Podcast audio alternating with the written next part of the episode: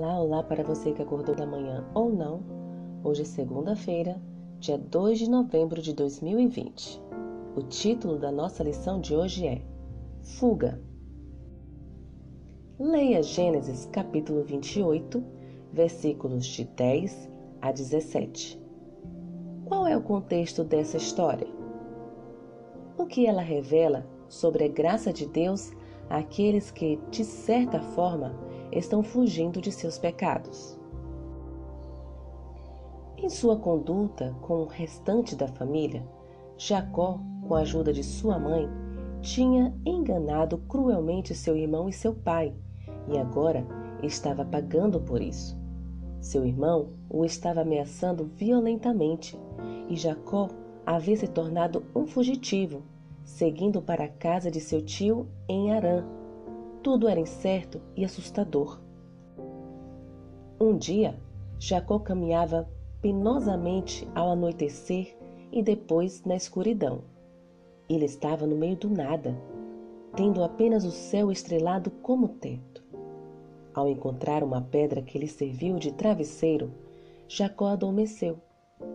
Mas a absoluta inconsciência do sono logo foi interrompida.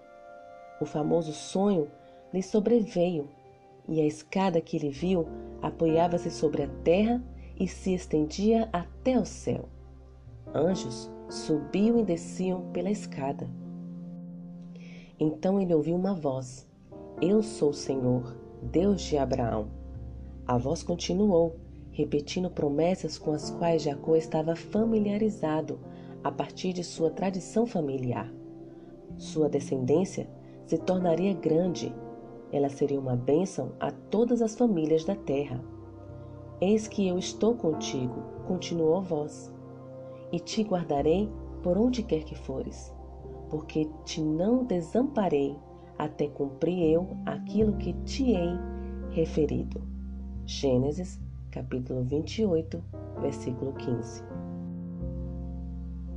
Ellen White escreveu como Paulo, muito mais tarde, contemplava a escada da visão de Jacó, que representa Cristo e que ligou a terra com o céu, o homem infinito com o infinito Deus. Sua fé se fortaleceu na recordação de como os patriarcas e profetas confiaram naquele que era também seu amparo e consolação e por quem estava dando a vida.